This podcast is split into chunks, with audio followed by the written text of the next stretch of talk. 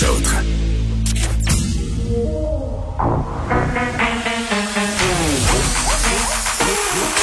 Elle a une opinion sur tous les sujets. Pour elle, toutes les questions peuvent être posées. Geneviève Peterson. Cube, Radio.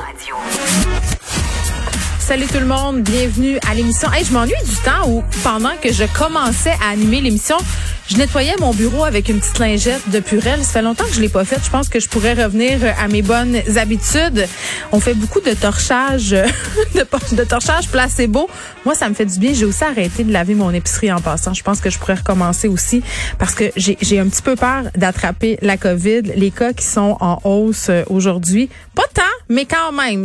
Assez pour me dire faudrait pas se réjouir trop vite. Là, je veux pas vous donner euh, puis vous, vous vous influencer à relaver des affaires pour rien, mais 792 cas aujourd'hui. Il me semble que c'est comme un petit rappel à l'ordre. Euh, J'avais bien envie de vous parler de la situation des masques dans les écoles primaires. Là, on a eu plusieurs sorties cette semaine, des parents entre autres qui ont décidé de garder leurs enfants à la maison pour s'opposer à cette mesure-là. J'en parlais hier euh, par ailleurs avec Marois Risky. Euh, grosse nouvelle Grosse nouvelle, c'est très gros ce que je vais annoncer. Préparez-vous. Ça se passe bien. Ça se passe bien, les masques dans les écoles. Je vous le dis, je vous le jure. Ce sont les échos qu'on a du milieu, tant des enfants que des professeurs, que des éducateurs, que des gens qui travaillent dans les écoles, le personnel, les gens au service de garde. Euh, c'est pas le gros char c'est pas la grosse adaptation. Le masque, on s'y était déjà adapté. Le masque de procédure, c'est encore plus facile. Tout le monde est égal.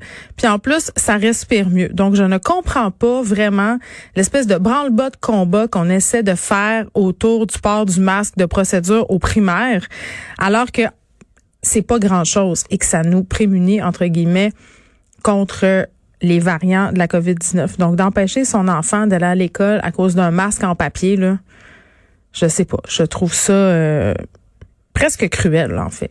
Presque cruel parce que c'est privé des enfants de socialiser, c'est privé des enfants euh, de scolarité. Hein? On sait que nos enfants ont souffert de solitude, ont souffert aussi de ne pas aller à l'école. Plusieurs accusent un retard. Et toi, toi, tu décides de garder ton enfant chez vous parce que tu veux pas qu'il porte un masque en papier. Ça me jette à terre. À aujourd'hui, on va parler de Pornhub encore. Oui, la saga euh, se continue. Je ris, mais c'est pas drôle. Euh, faire référence, entre autres, à cette enquête du New York Times euh, qui a quand même jeté un pavé dans la mort de l'empire de la porno euh, qui exploite sexuellement des enfants, pas MindGeek qui est le propriétaire de Pornhub, mais ils hébergent du contenu pédopornographique.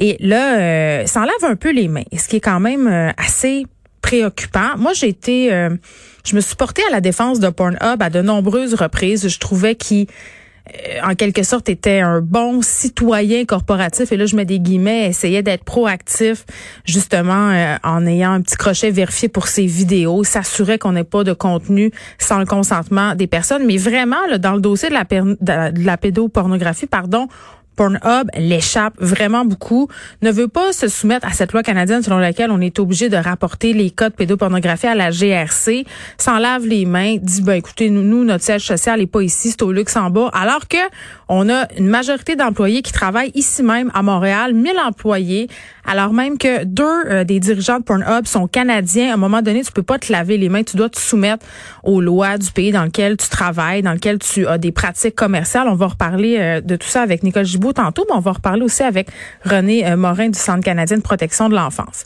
Et on va se poser aussi des questions sur l'éthique et la ville de Montréal. Parce que là, la ville de Montréal a engagé un entrepreneur de la Silicon Valley, pour fournir des masques de protection contre la COVID-19, mais le hic, c'est que l'homme en question a déjà fait de la prison pour violence conjugale. Et là, on le sait, on est dans une discussion euh, depuis des années, mais depuis quelques semaines en particulier, sur la violence conjugale. On a eu des féminicides.